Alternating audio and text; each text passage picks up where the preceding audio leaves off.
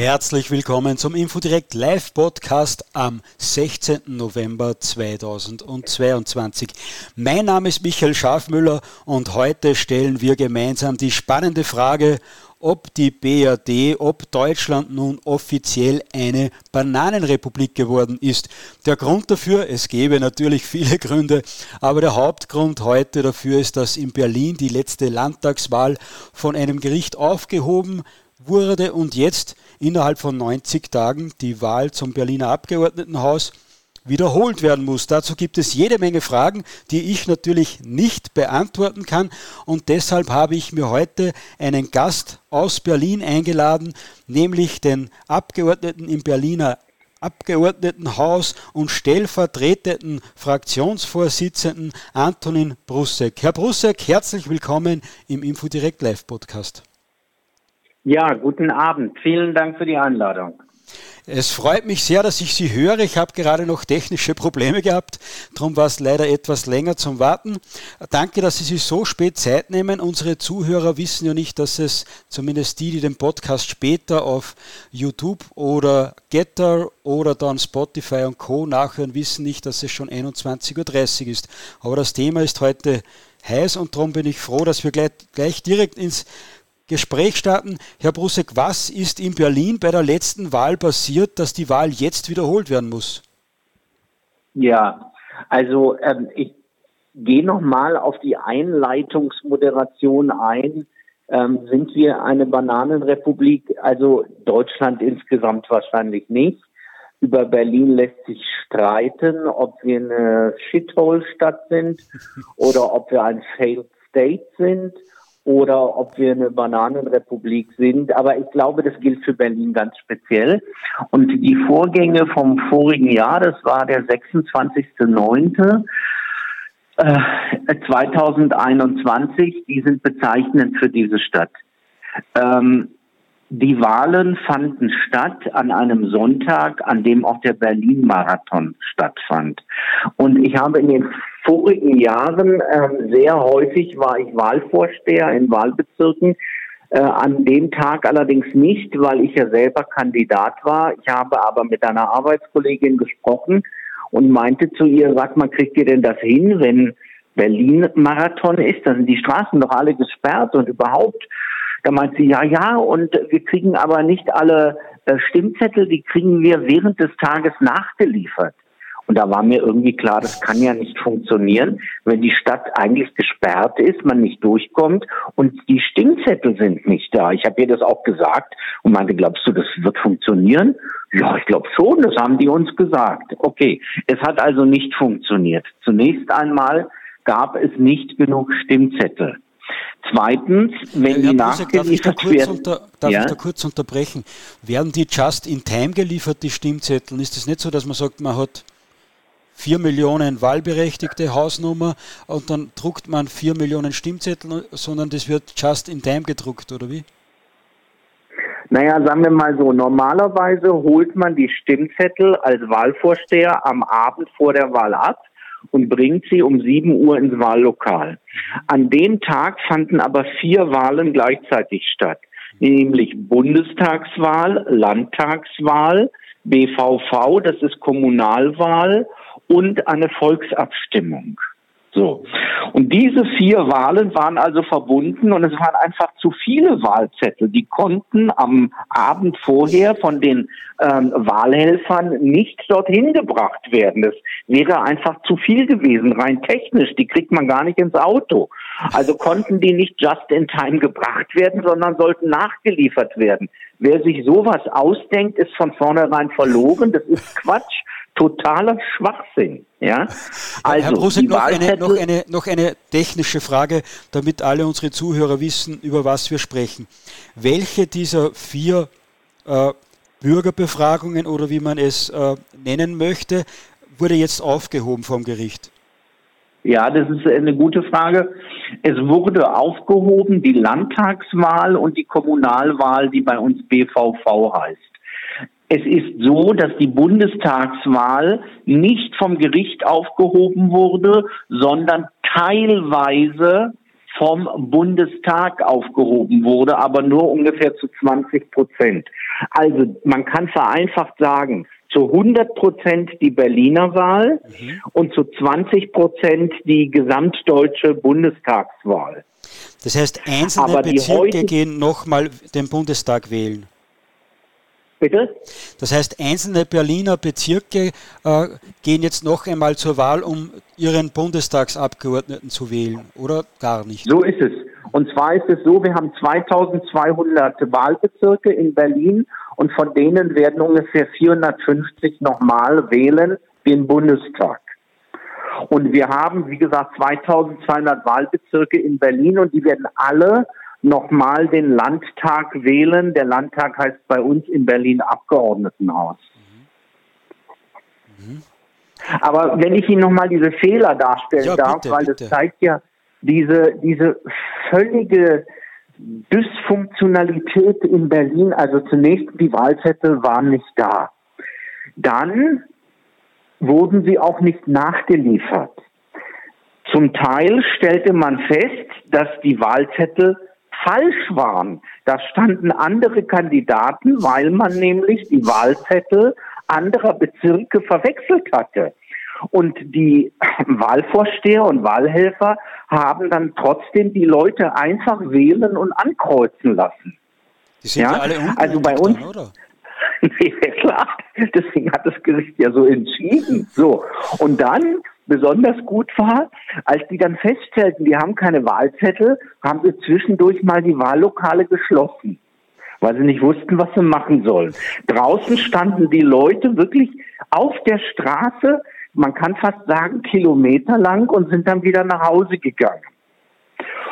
Oder es war so, es gab einfach zu viele Wahlkabinen, sodass die Leute stundenlang warten mussten und ältere Leute warten nicht stundenlang. Die warten höchstens eine halbe Stunde. Und dann hatten einige die Idee, naja gut, wenn wir keine Stimmzettel haben, kopieren wir die vorhandenen. Und haben die paar, die sie hatten, einfach mit dem Kopierer nachgemacht und auch den Leuten gegeben. Das ist übrigens auch unzulässig. Und weil ja alles nicht geklappt hatte, hat man sich dann überlegt, dann lassen wir die Wahllokale einfach länger auf. Um 18 Uhr werden die in Deutschland geschlossen und zum Teil haben die Leute zwei Stunden später immer noch gewählt. Das ist kein Witz. Halbe Stunde war so gut wie normal, bis 18.30 Uhr. Und zum Teil waren die bis 21.30 Uhr. Das war irre. Das war wirklich eine richtige Witzwahl. Man muss das ganz klar sagen. Liebe Infodirekt-Zuhörer, wenn ihr gerade eingeschaltet habt und fragt, über welches Land, über welche junge Demokratie wir gerade sprechen, muss ich euch leider enttäuschen. Wir sprechen über die letzten Landtagswahlen in Berlin. Ja, also man würde ja denken, das war in Kenia oder Hawaii oder irgendwie sowas. Nein, das war Berlin. Ich muss zur Verteidigung sagen, ich habe ja nun wirklich viele Wahlen in Berlin schon mitgemacht, auch äh, direkt eben als Wahlvorsteher. Das war die erste Wahl, die so chaotisch war.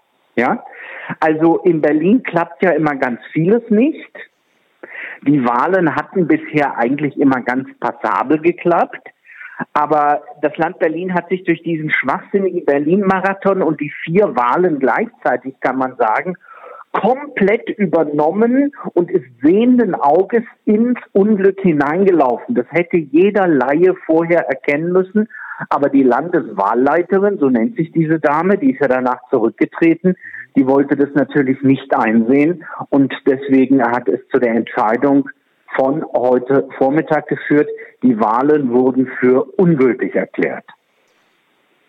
Aus meiner Sicht ist das völlig unverständlich, auch wenn wir in Österreich auch schon Erfahrung gemacht haben mit Wahlwiederholungen, äh, wobei da hat einfach nur angeblich das, äh, das Briefkuvert, hat der Kleber nicht gehalten für die Briefwähler. Darum haben wir wiederholt. Also wir haben nicht so eine lange Liste gehabt. Aber jetzt war Deutschland und auch Österreich, wir waren immer ganz stolz auf die hohe Verwaltung, das war Exportschlager, äh, deutsches Beamtentum äh, und jetzt so etwas nach über 60 Jahren Wahlerfahrung. Das, das kann man ja nicht mit einer schwachen Wahlleiterin erklären, oder?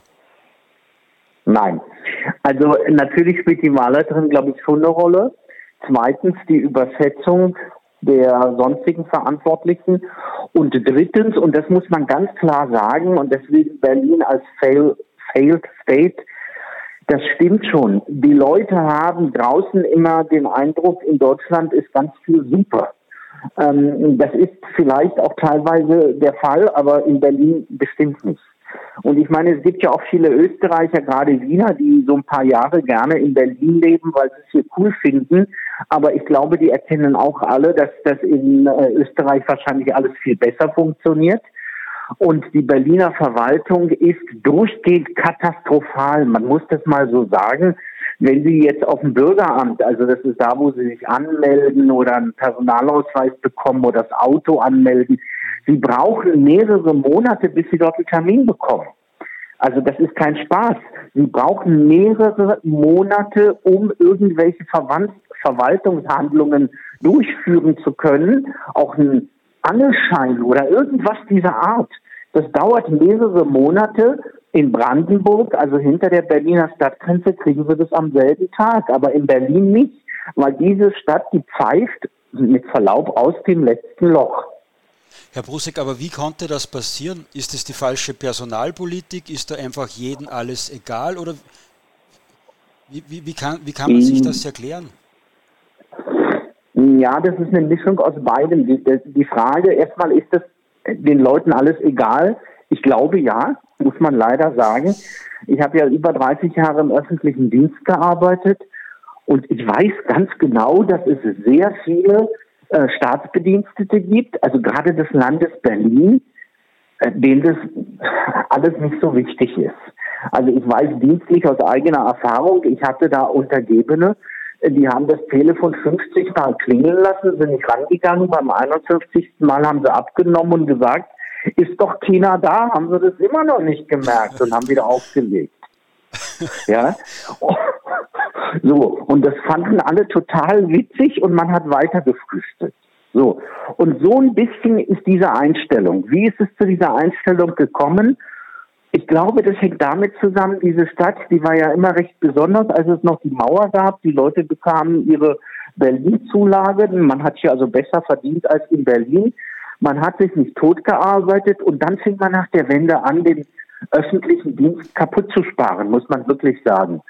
Der öffentliche Dienst wurde kaputt gespart und die Leute haben relativ gesehen, zum Teil auch absolut immer weniger Geld bekommen. Und das führte dazu, dass sich ganz viele gesagt haben, wir machen nur noch Dienst nach Vorschrift. Und wenn Beamte sich sagen, Dienst nach Vorschrift, ist das schlecht. Und ich glaube, die Verantwortlichen haben das nicht ernst genommen.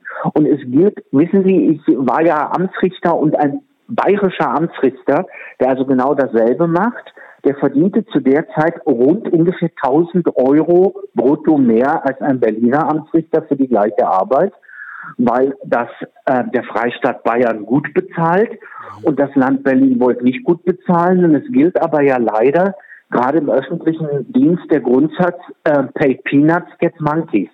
Und wenn man halt zu viele Erdnüsse zahlt, dann hat man tatsächlich in der Verwaltung ganz viele Affen, die nicht arbeiten wollen. Und ich verstehe das in gewissem Sinne auch, wenn die Leute sich nicht wertgeschätzt fühlen, dann setzen die sich auch nicht ein. Das ist doch ganz klar.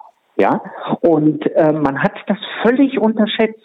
Ähm, und das führte dazu, dass gerade die Berliner Verwaltung und auch die Schulen und alles, das ist zum Teil katastrophal. Und das sind auch wirklich keine Vorurteile. Und ich habe leider den Eindruck, dass die Berliner Politik das immer noch so ein bisschen ignoriert, weil die das nicht von außen sehen, äh, Quatsch, weil die das nicht von innen kennen, sondern weil die das nur von außen sehen. Ja, und solange, solange nicht sozusagen eine Innensicht äh, angenommen wird, wird sich das, denke ich, auch nicht ändern. Das Land Berlin ist jetzt dazu übergegangen, versucht die Leute jetzt doch besser zu bezahlen, Lehrer wieder zu verbeamten und so weiter. Aber das Grundprinzip ist immer da gewesen. Und ich glaube übrigens, der Berliner, gerade der Westberliner, war schon immer sehr freizeitorientiert man grüßt sich ja in Berlin schon immer äh, ab Donnerstag mit schönes Wochenende. Und nichts ist so heilig, nichts ist so heilig wie das Wochenende. Und in der Verwaltung heißt es immer Freitag ab eins, jeder macht sein. Ja.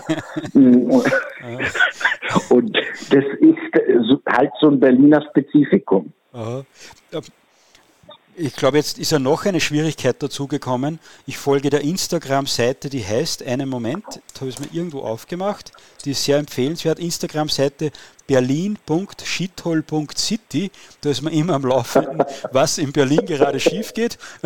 Und dort ist berichtet worden darüber, dass die Krankenstände unter den Beamten so extrem hoch sind, dass, wenn ich es recht im Kopf habe, sowieso nur mehr jeder zweite Beamte regelmäßig im Amt ist. Stimmt das so? Äh, jein, jein. Also ich glaube, jeder zweite ist falsch. Mhm. Richtig ist, die Krankenstände der Berliner Beamten sind sehr, sehr hoch. Das ist gar keine Frage. Oh, und dass diese, Kranken, dass diese Krankenstände sehr, sehr hoch sind und gleichzeitig, ähm, warten Sie, mal, muss man hier was. So, äh, dass die Krankenstände sehr hoch sind ähm, und das nicht sozusagen wahren Krankheiten entspricht, zeigt sich schon daran, das weiß ich auch aus meiner dienstlichen Erfahrung, je niedriger die Dienstgruppe, desto höher der Krankenstand. Also es gibt den einfachen Dienst, die haben den höchsten, den mittleren, die haben auch recht viel, den gehobenen, die haben weniger und den höheren und die haben am wenigsten.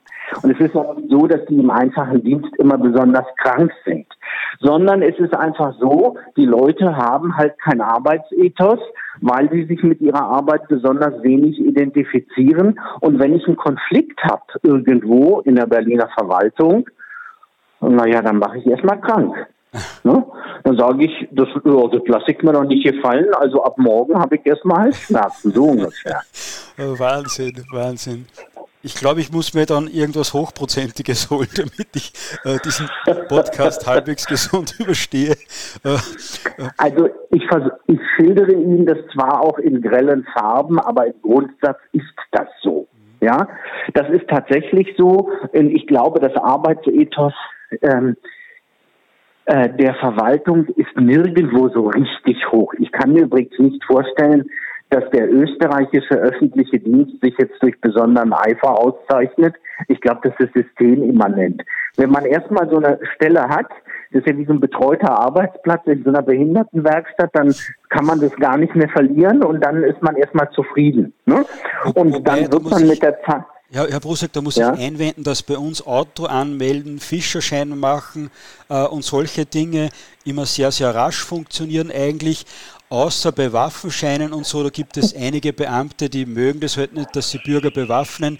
Äh, das kann dann auch ein paar Monate dauern. Oder Einbürgerungen okay. von deutschen Staatsbürgern äh, dauern jahrelang. Äh, bei, bei Afghanen oder so ist man da um einiges schnell, aber das hat dann politische Gesichtspunkte. Aber ansonsten funktioniert das die meiste Zeit äh, aus meiner Sicht, aber ich habe zum Glück nicht sehr viel mit Beamten zu tun, relativ gut.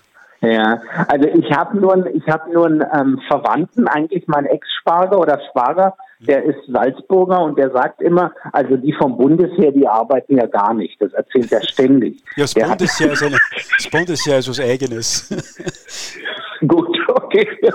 Also, Beim Bundesheer eine kurze gut, also Anekdote. Also, durch die, durch ja. das Bundesheer wird er laufend umstrukturiert und bei uns heißen die ganzen Generäle und so Goldfasane und da gibt es angeblich ja. in Wien, das weiß ich nur vom Hören sagen, eine, ein eigenes Stockwerk in einem schönen Gebäude und diesem, in diesem Stockwerk laufen den ganzen Tag diese Goldfasane herum und haben aber nichts ja. zu tun. Die werden fürstlich bezahlt für das, dass sie da äh, am Gang spazieren gehen. Also beim Bundesheer wird das sehr, sehr oft stimmen.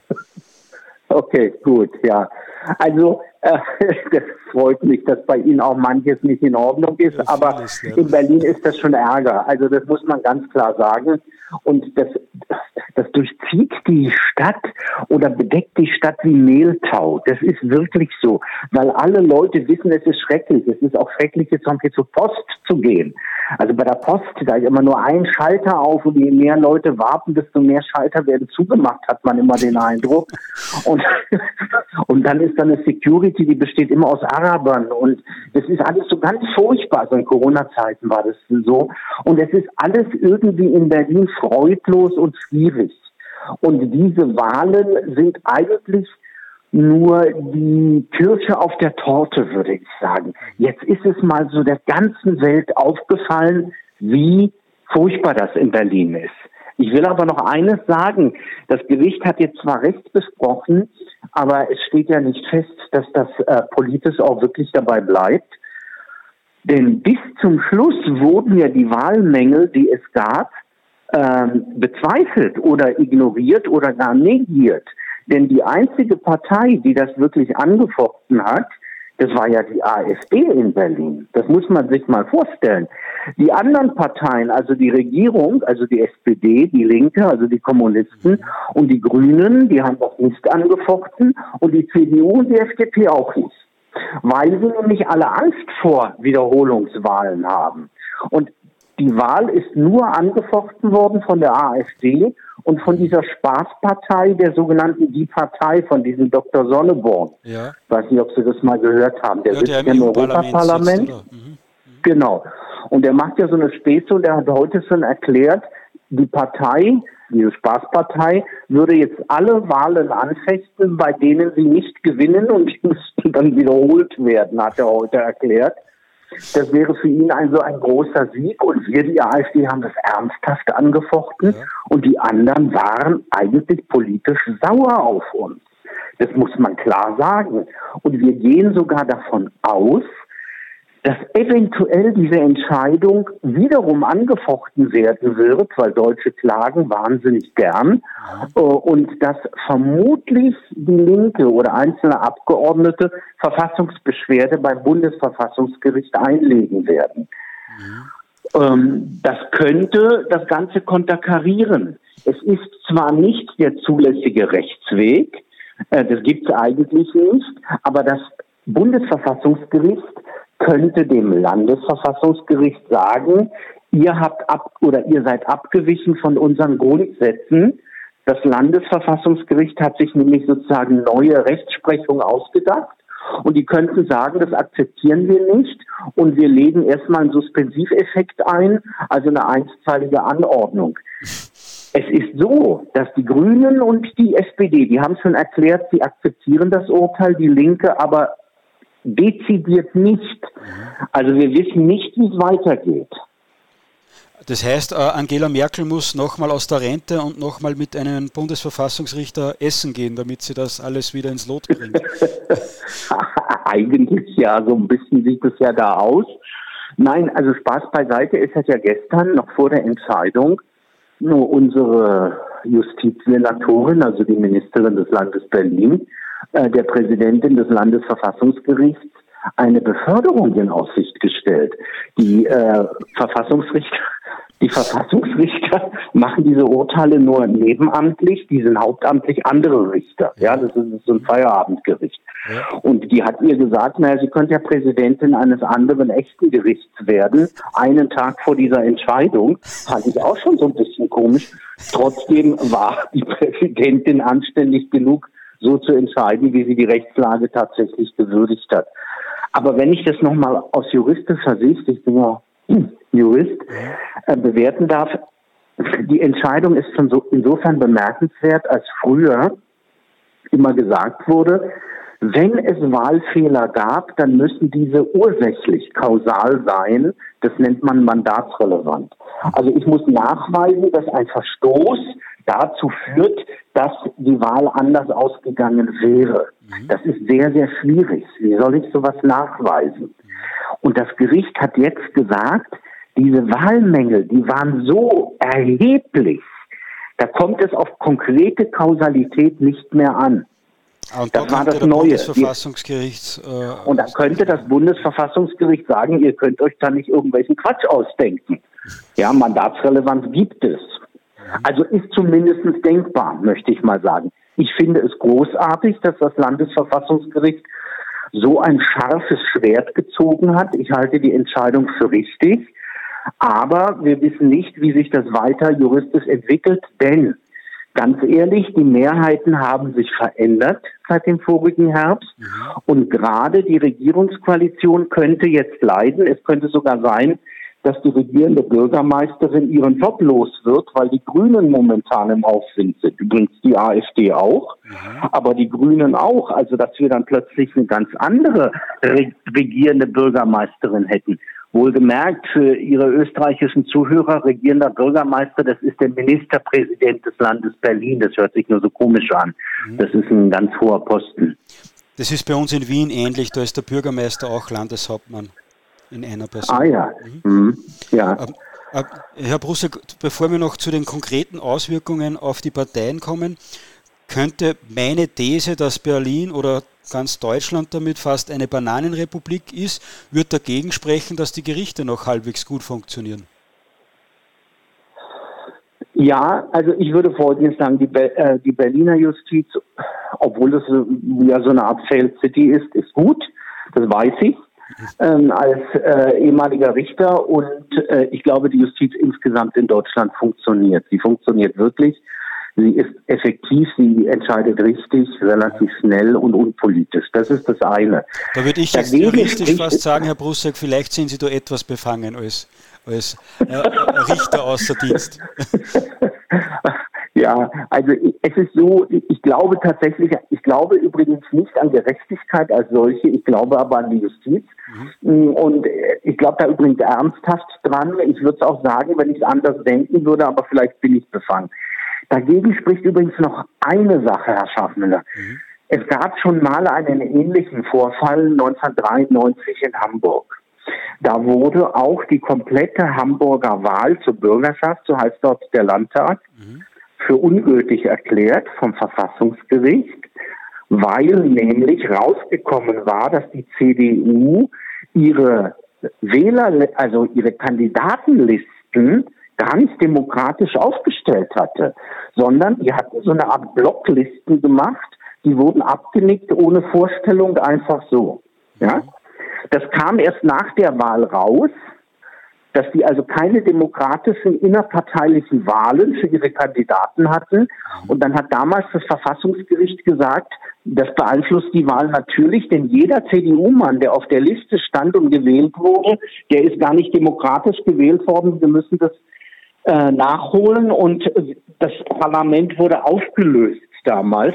Die hatten also nicht etwa eine Wiederholungswahl wie wir jetzt, sondern eine Neuwahl. Und damals, das ist ja schon lange her, ne? wie lange ist das her? 30 Jahre. Hm, damals ähm, war das ein Unikum. Das hat sich im gewissen Sinne jetzt wiederholt. Und ich glaube, in Hamburg ist die Welt wesentlich mehr in Ordnung schon immer gewesen als in Berlin. Also es kann immer wieder mal passieren. Es muss jetzt nicht Haiti oder äh, Kenia sein, habe ich mir jetzt ausgedacht. Aber ähm, ich glaube, da wurden die Wahlen schon mal aufgehoben. Ja, ja ist ja ein, ein, Zeichen eigentlich eines guten Rechtsstaates, wenn er sich traut, dann auch Wahlen aufzuheben. Allerdings im Unterschied zu Hamburg vielleicht und zu der Bundespräsidentenwahl in Österreich, die wiederholt werden musste dass Wahlzettel nicht vorhanden sind, dass die nicht nachgeliefert werden können, dass falsche Wahlzettel ausgeteilt werden, dass Stimmzettel kopiert werden und einfach die Öffnungszeiten äh, der jeweiligen Situation angepasst werden. Genau. Das ist wahrscheinlich doch relativ einzigartig. Das ist, glaube ich, einzigartig. Also mir gefällt ja am besten dieses Kopieren. ja. Ach ja, die haben sich übrigens auch noch aus anderen Wahllokalen einfach welche geborgt. Also die haben gesagt, könnt ihr uns 500 rüberbringen? Und das waren ja dann andere, das wussten die auch alle gar nicht. Man muss, man muss übrigens dazu sagen, ich war ja häufiger schon auf diesen Wahlschulungen. Ja. Diese Wahlschulungen sind natürlich völlig ungenügend, weil die Leute werden ungefähr drei Stunden geschult und das ist alles nicht kompliziert, aber wenn was passiert, dann muss man sich auskennen. Und das kann man in drei Stunden tatsächlich nicht lernen. Und das ist ein ernsthaftes Problem. Das Land Berlin äh, löst das Problem jetzt so, dass es gesagt hat, die Wahlhelfer, die vorher für den ganzen Sonntag, und man ist häufig so ungefähr zehn Stunden im Einsatz oder zwölf, mhm. 60 Euro bekamen, kriegen jetzt 240. Aber ob deren Kompetenz jetzt dadurch steigt, dass die viermal so viel bekommen, das vermag ich nicht zu sagen, ja. Aber ich habe schon meiner Tochter empfohlen, sie sollte sich sofort als Wahlhelferin melden, weil an einem Sonntag 240 Euro zu bekommen, ist doch eine schöne Sache. Genau so ist es. Aber da sind wir bei einem zweiten interessanten Thema. Äh, nämlich, jetzt geschieht ein Wunder und die AfD ist morgen in Berlin an der Macht. Kann man die Beamtenmentalität da überhaupt so schnell verändern, dass da aus Berlin irgendwann wieder etwas wird? Weil Sie haben gesagt, das ist eine fest eingefahrene Mentalität. Einfach dreimal mehr zahlen und die arbeiten dreimal mehr, wird es ja wohl bei den Beamten auch nicht spielen, oder? Nein, also äh, ich glaube, man kann Beamtenmentalität grundsätzlich gar nicht richtig ändern. Beamtenmentalität ist systemimmanent und sie bleibt auch so, aber man kann den Leuten tatsächlich das Gefühl geben, ich setze mich für euch ein, ich äh, nehme euch ernst und dann nehmen sie einen auch ernst. Also die nehmen das Telefon zum Beispiel ab und sagen, hier ist ja keiner oder so. Also ich glaube, das dauert eine ganze Weile. Und es geht nicht alleine um das Geld, es geht auch um Respekt. Ja. Und ähm, das kann man relativ schnell erreichen. Also ich glaube nicht, dass die Leute per se böswillig oder eine Art Negativauswahl sind. Nur ist es natürlich so, im öffentlichen Dienst habe ich eigentlich weniger Druck, weil ich ja weiß, wenn ich nicht gerade goldene Löffel klaue, werde ich nicht rausgeschmissen. Mhm. So. Und äh, deswegen machen sich die Leute keinen Stress, aber sie keiner möchte schlecht arbeiten, um, damit er schlecht arbeitet. Die Leute machen es ja nur, weil sie sich ausgebeutet vorkommen. Und in dem Moment, wo man die Leute nicht mehr in Anführungsstrichen ausbeutet, würde das, glaube ich, auch besser funktionieren. Also wir, die AfD, äh, sind der Meinung, dass der öffentliche Dienst deutlich besser besoldet werden sollte. Das wäre der Anfang. Und ich glaube, es würde dann besser funktionieren. Und, und das ist auch eine ganz wichtige Sache, die Leute, die entscheiden, die müssen das akzeptieren und sie müssen einfach besser kontrollieren. Unsere Politiker und auch die Staatssekretäre und Senatoren und wer auch immer, die kümmern sich gar nicht um diese Sachen, die kümmern sich ja nur um Gender und Afrodiaspora und Integration und irgendwelche Frauenvereine für türkische Analphabetinnen oder ich weiß es nicht. Das sind wirklich die Hauptinteressen der Leute, die in Berlin momentan das Sagen haben. Die haben völlig andere Schwerpunkte. Das interessiert die überhaupt nicht. Man muss es leider sagen. Also wir hatten, ich mache ja Haushalt, im Parlament und äh, wir haben im Rahmen der Haushaltsberatung festgestellt, dass äh, die neu ernannte Landesbehörde gegen Diskriminierung, dass dort die Beamten mehr verdienen als beim höchsten Berliner Gericht, dem Kammergericht. Dann frage ich, sagen Sie mal, wie kann das denn sein, dass die alle im Jahr 20.000 mehr bekommen als ein Richter am Kammergericht?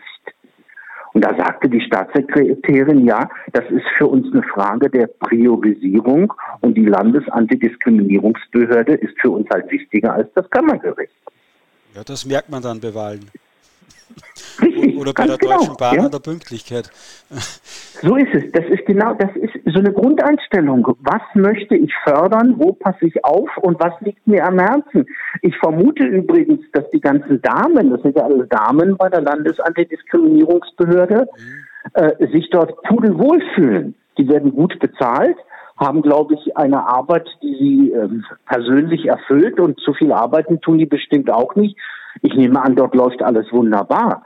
Aber wenn ich irgendwie auf dem Bezirksamt bin und ich mache dort Arbeit eigentlich für drei und andere zwei sind krank geschrieben, dann ist das ein Problem. Das ist doch klar. Ja? Und dann funktioniert das nicht. Also gerade diese Krankschreibungen sind ja eine andere Antwort auf dieses, wir werden hier ausgebeutet, wir machen das nicht mit. Ja, ich hatte eine Mitarbeiterin, die hat sich mal krank gemeldet und dann hat sie auf Instagram Bilder davon geschickt, wie sie in Wien Wiener Schnitzel ist. das ist kein Witz, ja. Also natürlich nicht den Dienstherrn, sondern den anderen ja, Mitarbeitern. Ja, Aber weil, ja. weil, Sie jetzt den Schwenk nach Wien gemacht haben, weiß ich auch eine Geschichte aus Wien zu erzählen. Da wurde mir zugetragen, ich habe es natürlich nicht kontrollieren können, dass die grünen Minister und die grünen politischen Angestellten in den Ministerbüros, dass die angeblich nur die Grünen äh, Mitarbeiter begrüßen und alle Beamten, äh, die gehen angeblich einfach zu Besprechungen, die, die Ministerinnen, sagen nicht guten Tag, nicht Hallo, nicht guten Morgen, sondern setzen sich hin und sagen, das und das und das ist zu erledigen, vielen Dank und gehen wieder. Also da gibt es nicht einmal ein Grüßen und das kann ich mir vorstellen, dass das vielleicht dann in Berlin auch so ist, wenn man die Genderbeauftragten so schätzt und die, den Rest der Verwaltung eigentlich nicht, dass dann vielleicht das mit den Grüßen dann auch weniger hinhaut und Menschen nicht zu grüßen ist natürlich ein, ein schlimmes Vergehen. Ja, ich finde das übrigens auch, das ist gut, dass Sie das sagen, die bekannte österreichische Höflichkeit, aber man muss wirklich sagen, ich finde das auch und bei uns im Parlament, wir von der AfD werden auch nicht begrüßt. Also wenn wir in den Fahrstuhl treten und dort stehen welche von der Linken oder auch von der SPD, die grüßen uns nicht. Die ja. grüßen übrigens zum Teil auch gar nicht zurück. Ich grüße die ja dann immer, so ein bisschen schon provokativ und sage dann Hallo und die reagieren nicht. Und dann sage ich, ist das antifaschistisches Nichtgrüßen, was sie hier machen? Und dann sagen die, haben sie ein Problem mit oder was? Dann sage ich, ja, ich habe damit eigentlich ein Problem, weil ich das wirklich habe. Denn ich finde, das macht man nicht. Also ich grüße ja auch Kommunisten. Also ganz ehrlich, das sind doch da meine Kollegen. Also mit dem arbeite ich doch im Parlament zusammen. Wir können uns im Parlament ja politisch prügeln. Aber wir prügeln uns doch nicht im Fahrstuhl, indem wir uns nicht grüßen. So sehe ich das zumindest. Aber äh, Herr Brussack, jetzt haben Sie sich selbst verraten, dass Sie ein sehr aggressiver Mensch sind, weil vor zwei, drei Jahren ist etwas aufgekommen, da hat sich ich weiß jetzt nicht mehr genau wo, wenn es äh, von, einer von unseren Zuhörern weiß, dann bitte einfach nachher melden. Nachher gibt es die Möglichkeit, Fragen zu stellen oder auf YouTube einfach in die Kommentare schreiben. Da hat es nämlich etwas gegeben, ah, jetzt fällt es mir schon langsam wieder ein. Im Thüringer Landtag hat äh, die Welshoff irgendwas, wie die heißt, die Chefin der, äh, die, die zweite. Ja, ja, die Welshoff. Ja, ja, genau. Ja, ja. Äh, die wurde gefragt in, in irgendeinem Fernsehinterview oder so, wie das ist da mit der AfD im Thüringer Landtag. Und die hat dann gesagt, ja, wir werden teilweise bedroht und es ist ganz eine miese Stimmung und so. Und dann hat der Moderator nachgefragt, ja, wie werden Sie denn bedroht? Und dann, dann hat die, die Dame, die Dame kann man ja fast nicht sagen, äh, die, die, die ja. zu dem Zeitpunkt wahrscheinlich Frau gesagt, äh, ja, die steigen in den Fahrstuhl und grüßen uns. also Ganz, ja. ganz, ganz schlimm. Irre. Ja, ja. Das empfinden die als Provokation. Das ist wirklich so. Ja, sie hat gesagt, ich habe jetzt mittlerweile auch. Sie hat sich bedroht gefühlt, hat sie gesagt. Als Bedrohung, genau. Ja, ja, ja, ja. Also ich, ich nehme das der übrigens ab, wir wissen ja, wie die aussieht und wie die so war. Dabei war die, glaube ich, noch eine von den Anständigeren, die ist nämlich zurückgetreten. Ne? ähm, deswegen deswegen äh, glaube ich, die hat das ernst gemeint. Aber so ist das halt. Das ist alles ein totaler Wahnsinn und dieser Wahnsinn ist natürlich auch bei uns im Abgeordnetenhaus, muss man leider so sagen. Die, ich, wissen Sie, es ist wirklich manchmal so, ich bin ja noch nicht so lange dabei, ich wusste das nicht. Und als ich dann plötzlich da war, hatte ich den Eindruck, viele von denen, nicht alle, auch gerade es sind nur die Jungen, wenn die könnten, würden die uns an die Wand stellen, weil wir rechtskonservativ sind. Die hassen uns. Das ist wirklich so. Die, ich habe bei manchen den Eindruck, dass die uns wirklich richtig hassen. Und mir war früher politischer Hass eigentlich fremd. Ja, ich kannte das nicht. Natürlich mochte ich vieles nicht und vieles hat mich auch aggressiv gemacht. Aber warum sollte ich jetzt jemanden persönlich hassen, weil er äh, für einen anderen Fußballclub ist im gewissen Sinne? Ja. Und bei denen ist es so, äh, entweder du bist für Kaiserslautern oder du bist für Bochum und wenn du halt äh, das nicht bist, dann bist du ein Verbrecher. Und das finde ich unerträglich. Ich finde das wirklich unerträglich. Ja, ja. Brusek, Sie machen ja mit der AfD äh, das Spiel kaputt, das die spielen. Sie, Sie bringen da Misstöne hinein äh, und das gefährdet natürlich deren ideologische Ausrichtung und vor allem auch die Möglichkeit, sich da unendlich zu bedienen. Weil wenn Sie jetzt die Wahl nicht äh, so vehement angefochten hätten, dann wäre da Ruhe. Natürlich sind Sie da ein ganz schlimmer Mensch. Richtig. Wir sind schlimme Menschen und ich glaube, das Einzige, was ihnen hilft gegen demokratisches Wählen der AfD, ist ja letztendlich dass sie uns verbieten wollen. Die sagen ja auch immer, äh, Hetzer, braune Hetzer, hat letztens der Fraktionsvorsitzende, der Landesvorsitzende der SPD zu uns rübergerufen. Sie sind braune Hetzer und wir werden dafür sorgen, dass sie hier nicht mehr sitzen. Mhm. Und Anna von der FDP hat zu uns rübergerufen, euch sollte man alle erschießen. Ich muss mir das nicht mal vorstellen. Von der FDP, das sind die sogenannten Liberale. Ja? Ganz ehrlich, ich meine, gut, im Parlament darf man ja alles sagen, was man möchte. Das ist ja so geregelt.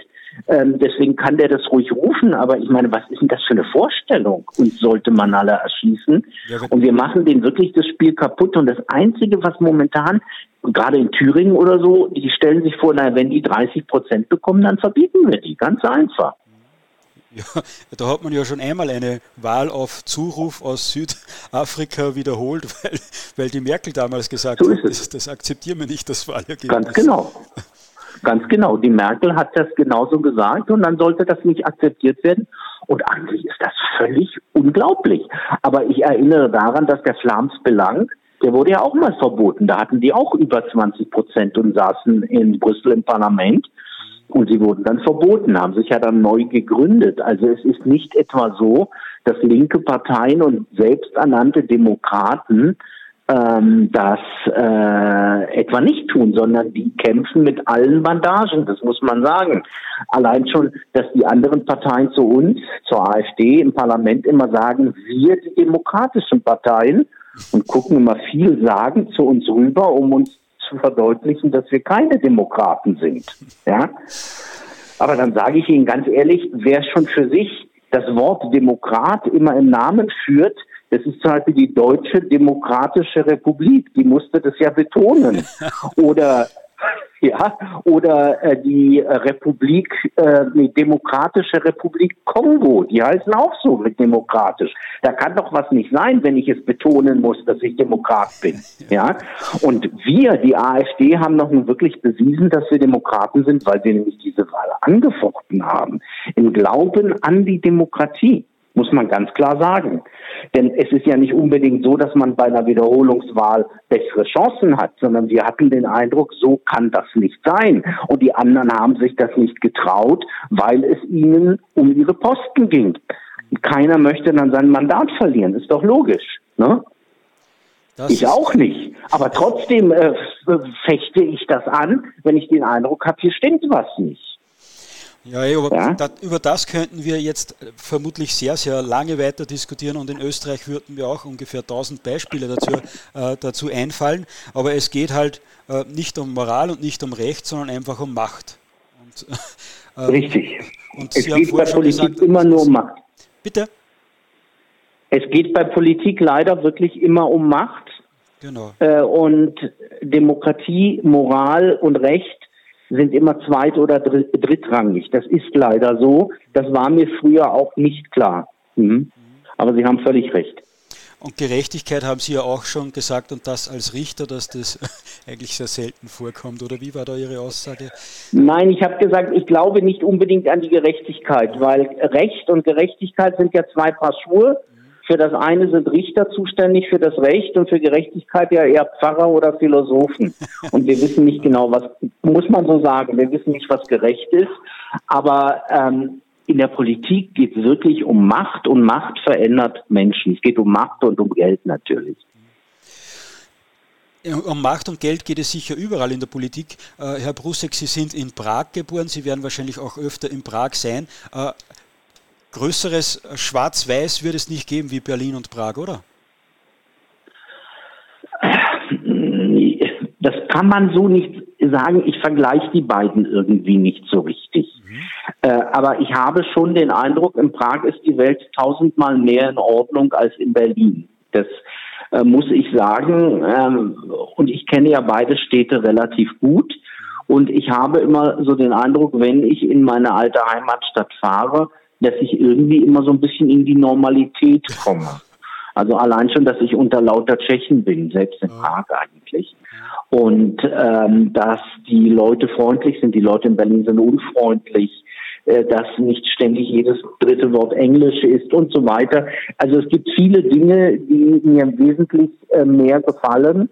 Es gibt übrigens aber auch Dinge, die in Berlin besser sind. Zum Beispiel in Berlin gibt es eine geringe Korruption, die ist in Prag bestimmt größer.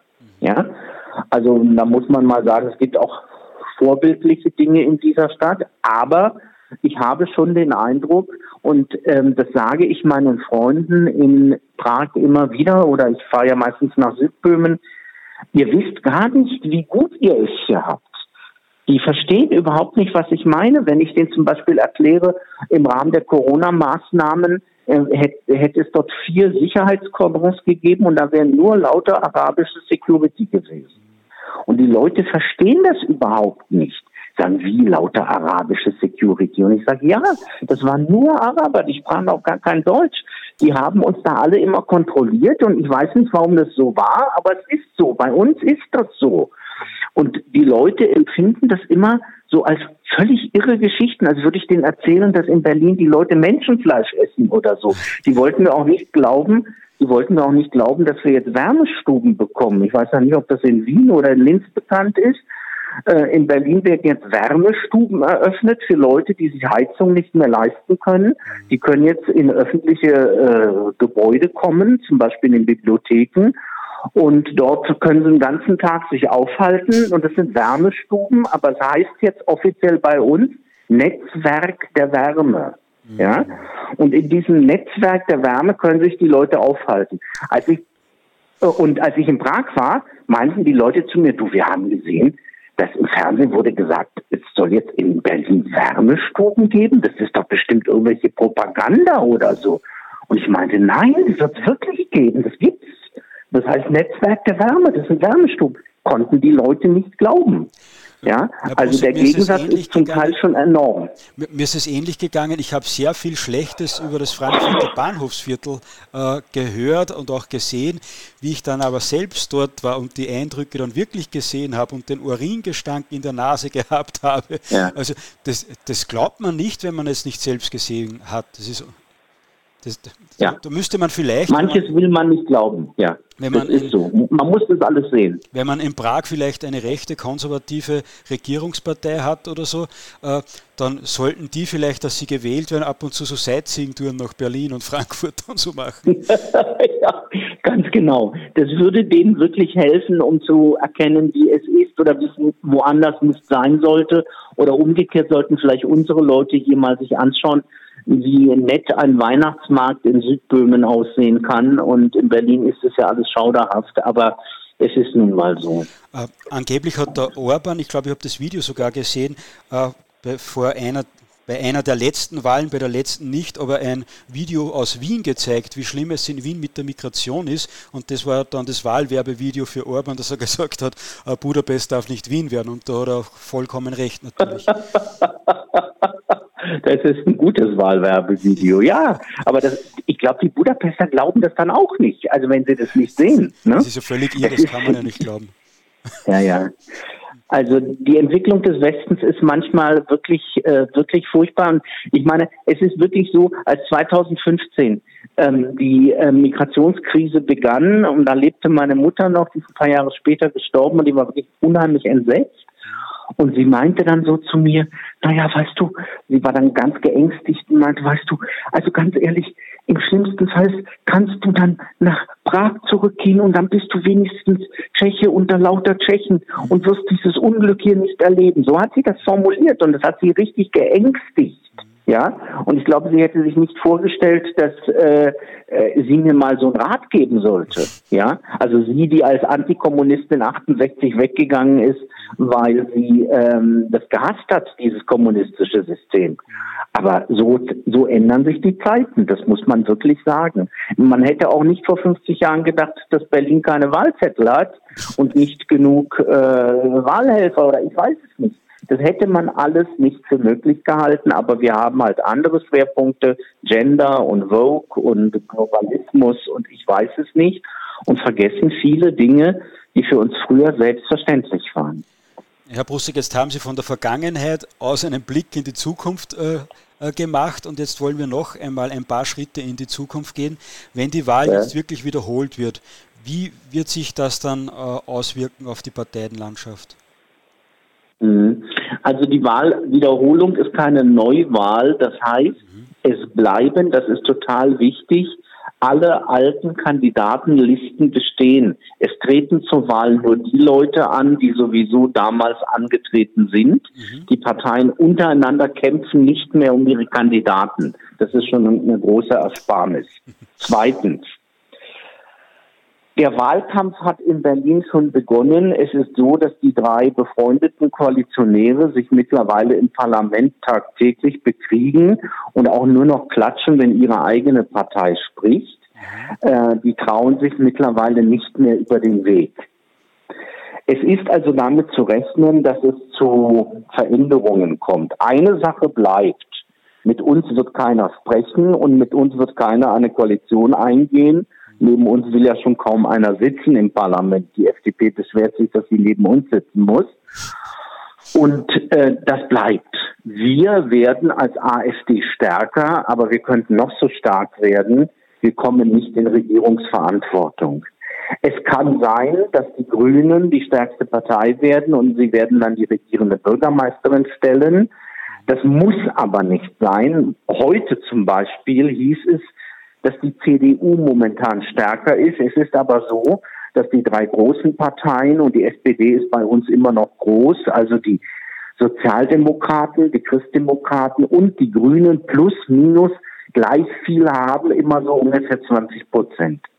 Und diese drei Parteien überholen sich mal nach oben und nach unten.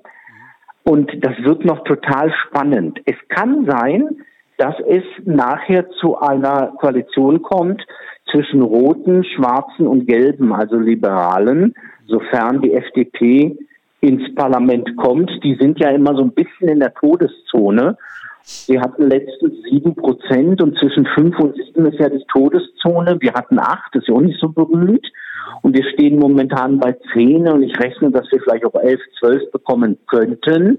Und die FDP würde eventuell sogar dann weniger bekommen. Die Berliner FDP ist besonders ähm, entbehrlich, finde ich.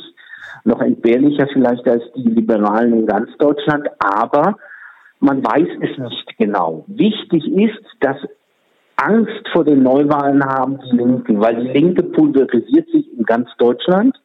Die Linke fliegt überall raus. Die Linke hat ja in den anderen Bundes Ländern, gerade im Westen, es nirgendwo über 5 Prozent geschafft. Ui. Jetzt hat leider mein Telefonbetreiber ausgeschalten, weil wir die Roaming-Gebühren überschritten haben. Aber bitte, liebe Zuhörer, dranbleiben. Ich schalte schnell das zweite Telefon ein und dann geht es gleich weiter. Einen Moment. Und zwar haben wir da die Nummer. So, und jetzt wählt es schon. Jetzt hoffen wir nur, dass der Herr Brusset nicht auch versucht, mich anzurufen. Nein, hier ist er schon. Nein, habe ich nicht, weil ich wusste, dass Sie irgendwie rausgeflogen sind. Jetzt bin ich wieder da. Perfekt. Hat plötzlich gepiept und dann waren Sie weg. Ja, wie, wie vorher schon befürchtet, schaltet mein lieber Telefonbetreiber dann irgendwann einmal ab, weil er glaubt, mit meinen Roaming-Gebühren passt etwas nicht. Und jetzt habe ich das Telefon gewechselt ja. und es geht äh, Wunderbar. Das ist aber gut, dass Sie so einen fürsorglichen Anbieter haben, der sich um Ihre Rechnung kümmert. In Österreich ja. ist alles so fürsorglich, die wollten uns zwangsimpfen, dass uns gar nichts passiert. Also ich fühle mich in Watte eingepackt. Sehr gut. Wir, wir Nein, waren aber bei der FDP sagen, und bei der CDU. Ja, genau. Also die FDP könnte es schaffen, es muss aber nicht sein. Aber die Linke hat Probleme in ganz Deutschland und die Linke ist natürlich in Berlin äh, besonders stark. Das sind übrigens nicht alte Kommunisten, sondern sind neue Kommunisten. Sie müssen sich vorstellen, ähm, unser Landtag, das Abgeordnetenhaus, das sind lauter Kinder unter 30 und die sind, äh, also nicht lauter, aber sehr viele, sehr viele auch 21-Jährige und so und Studenten und diese Leute sind häufig bei der Linken und das sind aber nicht alte Kommunisten, das sind so moderne Kommunisten, woke Kommunisten, Antifaschisten und so weiter. Und diese Leute gibt es natürlich verstärkt in Berlin. Und woanders nimmt das ab und die Linke hat große Angst, dass sie weniger bekommt und vielleicht aus der Koalition fliegt. Das würde mich persönlich unglaublich freuen. Ähm, aber äh, man weiß es nicht genau. Ja. Es ist, Berlin ist ja so eine verrückte Stadt. Ich kann mir nachher vorstellen, es wird mehr oder weniger alles so ausgehen, wie es bisher war, mit ein, zwei Prozent Unterschied. Ja, ja es ändert also sich die Koalition bleibt und Herr Brusek, es ändert sich ja auch nichts, wenn die CDU da jetzt in der Regierung, äh, in der Landesregierung äh, auch drinnen sitzt, äh, ändert sich ja nichts, oder? Nein, natürlich nicht. Da ändert sich gar nichts, denn es gibt ja nur eine Oppositionspartei, das ist die AfD. Mhm. Und äh, die anderen, die äh, FDP, die Liberalen und die Christdemokraten, die äh, kriechen denen sowieso die ganze Zeit in den Hintern, weil sie ahnen, dass sie ja vielleicht zusammenkommen und wollen sich mit denen nicht verscherzen. Und die haben mehr oder weniger die gleichen Ideen. Wobei man sagen muss, die CDU ist noch die vernünftigste nach uns. Das ist gar keine Frage. Ja, aber ich würde also, sagen, nicht die vernünftigste, sondern jetzt hätte ich bald gesagt die verlogenste, aber als Jurist wissen Sie noch besser wie ich, dass man nicht verlogen sagen darf, sondern dann würde ich sagen, nein, nein, sowas wollen wir gar nicht sagen. Ja, ja, genau, ja genau. Äh, eher äh, sehr situationselastisch ist, nennen wir es so. Das auf, jeden, das auf jeden Fall auch. Da haben Sie recht. Aber die anderen sind auch alle wirklich äh, problematisch. Und deswegen äh, habe ich noch den geringsten Widerstand gegen die CDU. Aber es kann sein, dass sich gar nichts ändert. Einfach gar nichts. Nur wird das Parlament äh, demokratisch wirklich sauber legitimiert sein. Und das war ja das, was wir mit unserer Klage erreichen wollten. Ja, und dann hoffen Sie natürlich, dass die AfD etwas stärker wird? Ändert sich was, ja. wenn, wenn, Sie, wenn Sie ein Prozent mehr haben, Bringt das etwas? Ändert sich da etwas für Ihre Arbeit? Bekommen Sie mehr Geld, mehr Redezeit, schönere Büroräumlichkeiten oder bleibt auch dann alles beim Alten? All diese Sachen, nein, all diese Sachen. Also man kann sagen, wir kriegen pro Prozentsatz ungefähr anderthalb Abgeordnete mehr. Mhm. Ähm, das heißt, wenn wir jetzt zum Beispiel 10 Prozent hätten, dann wären wir, wir sind momentan 13, dann wären wir ungefähr 15, 16. Mhm. Und wir würden dann auch mehr Geld bekommen, wir würden mehr Räume bekommen. Wir haben natürlich die schlechtesten Räume, das ist eh klar, ja, die kleinsten und hässlichsten. Und äh, wir würden mehr Mitarbeiter bekommen und das würde sich alles für uns etwas verbessern. Ja, auf jeden Fall. Ja, und wir wären einfach auch mehr, und das führt übrigens dazu, dass die Arbeit auch sich auf mehr Schultern verteilt. Dadurch, dass wir sehr wenige sind, äh, haben wir alle sehr viel zu tun, weil wir ja die gleiche Arbeit vorher wurde ja von über 20 gemacht und wir sind jetzt momentan 13. Also das würde uns sehr freuen, mhm. wenn wir mehr wären, weil es unsere Arbeit auch qualitativ besser machen würde. Das ist gar keine Frage. Ja, und als alternatives Medium wie Infodirekt, aber auch andere Medienbetreibende und Aktivisten, die jetzt zuhören, freuen wir uns natürlich dann auch, wenn die AfD in Berlin stärker wird und dann etwas von den Ressourcen äh, dann auch im politischen Vorfeld zum Einsatz bringt. Auf jeden Fall. Das ist, ich mache ja Kultur, ich bin ja kulturpolitischer Sprecher mhm. und das Vorfeld ist mir sehr wichtig. Deswegen rede ich zum Beispiel auch mit Ihnen und ich glaube, dass äh, das genau das ist, was wir als Partei und eben auch als Bewegung ganz dringend brauchen. Aber das hat sich noch nicht allgemein so im Parlament rumgesprochen, glaube ich. da, da müssen wir, glaube ich, noch dicke Bretter bohren. ja, ganz dicke, ja, das stimmt. Aber es wird besser. Der, der JA Bundeskongress in Apolda war beispielsweise hervorragend. In Hamburg hat jetzt eine gute Veranstaltung äh, stattgefunden, die zwar der Frau Steinbach nicht ganz gut gefallen hat, aber die trotzdem ein guter Start war. Und äh, wir beide, Herr Brusek, haben uns ja jetzt auch schon zwei oder dreimal gesehen. Also äh, glaube ich, dass. Äh, ich glaube, auch, es, es, gibt Ebenen, da funktioniert das sehr gut. Das genau. muss ich auch sagen. Äh, und es gibt Ebenen, die sind halt noch so traditionell und konservativ Dazu gehört auch vielleicht die Frau Steinbach, äh, aber die ist halt, das ist eine ganz andere Generation, glaube ich. Und letztendlich mal ganz unter uns Pastorentöchtern, die war halt 40 oder 60 Jahre in der CDU. Ich meine, was, was soll man da erwarten? Ne? Die, die ist anders sozialisiert, ja. Und dass ihr dann vielleicht nicht alles gefällt, äh, oder dass es ihnen nicht gefällt, wenn Jonas Schick dort irgendetwas sagt, weil sie gehört hat, das sei ein böser Mann oder so, dann ist das so. Ähm, aber das muss auf Dauer nicht so sein und ich glaube, es wird uns gelingen, das aufzubrechen, diese Verkrustungen. Genau, und die Zuhörer, die das jetzt nicht so am Schirm gehabt haben, äh, abonniert einfach das Magazin Info Direkt. Da werden wir nämlich genau über das in der übernächsten Ausgabe, die Ausgabe 46 ist es dann, die hoffentlich kurz vor Weihnachten noch erscheint. Über all das werden wir dann berichten und dann könnt ihr beim nächsten Info Direkt Live Podcast, wenn wir über dieses Thema sprechen, schon mitsprechen. Herr Brussig, ich würde sagen, dass wir unsere Zuhörer einmal dazu aufrufen, wer eine Frage hat, wer eine Anmerkung hat, bitte nur zu dem Thema äh, wunderschöne Stadt Berlin und die Wahlen dort, kein weiteres Fass aufmachen. Also wer dazu etwas sagen möchte, bitte gerne melden. Das heißt für die Zuhörer auf Getter und YouTube rüberkommen auf Telegram, dort auf das Männchen in der Mitte vom Telefon draufklicken und dann kann ich euer Mikrofon freischalten und schon seid ihr in der Sendung. Herr Brusek, Sie bitte ich einstweilen, dass Sie sich vielleicht schon mal Schlussworte überlegen. Ich schaue da nochmal rüber auf YouTube, da tut sich nichts. Und hier zeigt auch niemand auf.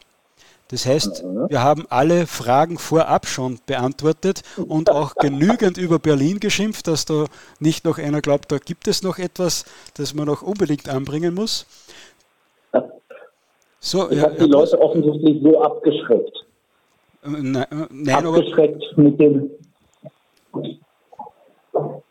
Äh, also, wir, den letzten Infodirect Live Podcast, den wir die nächsten Tage dann auch noch überall veröffentlichen werden, wo es Podcasts gibt zum Thema Schweiz und direkte Demokratie. Da haben wir Live-Zuhörer auch direkt vor Ort gehabt im Castell Aurora.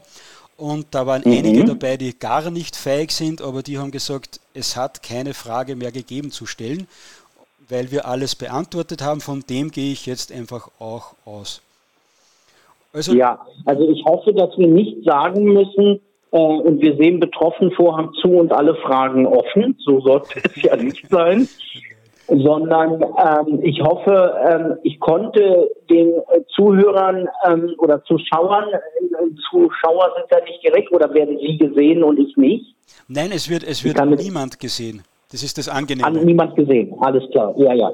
Ähm, dass die Zuhörer vielleicht wirklich mitbekommen haben, wie es in dieser doch sehr speziellen Stadt Berlin so zugeht. Und ich muss allen Österreichern, ohne dass ich, ähm, äh, also ich würde zum Beispiel lieber in Wien leben. Ich war jetzt ein paar Mal in Wien im Rahmen äh, der, ähm, das muss ich, ähm, eben dieses Vorfelds und Vorfeldarbeit. Und dann habe ich mir gesagt, auch wenn Wien vielleicht auch so eine Großstadt ist mit ihren Problemen, fand ich sie lebenswerter als Berlin. Berlin ist eine harte, und äh, irgendwie auch grausame Stadt. Sie hat auch ihre guten Seiten. Das muss man schon sagen. Man kann also in Berlin verrückt sein und leben, wie man möchte und wird ziemlich in Ruhe gelassen. Aber es gibt eben viele Nachteile, insbesondere für konservative Politiker und konservativ denkende Menschen, die an Traditionen festhalten wollen. Und ich freue mich aber, dass es diese gibt in Deutschland wie in Österreich. Und es hat mir großen Spaß gemacht, mit Ihnen diese über eine Stunde haben wir ja gesprochen, genau. über eine Stunde zu reden. Ja. Herr Brusek, herzlichen Dank. Es war mir auch eine Freude. Ich glaube, trotz der dramatischen Lage ist es uns beiden gelungen, äh, dass wir unsere Zuhörer, wie unser äh, Bundeskanzler sagt, jetzt nicht sich entscheiden müssen zwischen äh, wie sagt der Antidepressiva oder Alkohol, sondern dass man es vielleicht auch so äh, aushält. Also herzlichen Dank dafür nochmal. Die, die Hoffnung, dass ja. Wien etwas besser ist wie Berlin, will ich Ihnen nicht nehmen, auch wenn ich glaube, dass wenn Sie als Tourist oder nur geschäftliche Termine in Wien haben, dass Sie dann so wie ich auch im achten Bezirk, im ersten Bezirk herumspazieren, äh, vor dem Parlament ein bisschen. Und da ist es in Wien wirklich schön. Der Rest ist leider auch nicht ganz so. Okay. Dann gucke ich mir das das nächste Mal an, wo das das richtige Wien ist, sozusagen. Lieber, Dann lieber äh, freue ich mich schon. okay. Also, alles Gute. Sie sind ja jetzt, vermute ich, in, äh, in Oberösterreich, oder? Genau, in Oberösterreich, ja. Genau, dann herzliche Grüße nochmal nach Oberösterreich und allgemein nach Österreich. Ja? Vielen Dank, beste Grüße zurück nach Berlin. Ja, tschüss. Auf Wiederhören. Liebe Infodirekt-Zuhörer, das war der Infodirekt Live-Podcast am 16. November 2022. Wir haben über die wunderschöne und völlig gut organisierte Stadt Berlin heute gesprochen. Zu Gast war Antonin Brusek von der AfD in Berlin. Wenn euch die Sendung gefallen hat, dann freue ich mich, wenn ihr den Link weiterverbreitet. Ihr werdet den die nächsten Tage einmal auf www.info-direkt.eu finden. Da gibt es dann die ganzen Links zu Spotify und Co. Also bitte weiterverbreiten, liken, teilen, kommentieren, damit wir etwas Reichweite trotz Zensur zusammenbringen. Und wenn ihr unsere Arbeit wertschätzt, dann freue ich mich natürlich auch, wenn ihr das Magazin Info direkt abonniert oder auch eine kleine Spende in diesen schwierigen Zeiten über habt. So, herzlichen Dank nochmal fürs Zuhören. Wir machen nächste Woche sicher den nächsten Podcast. Also beste Grüße aus dem Info Direkt Büro.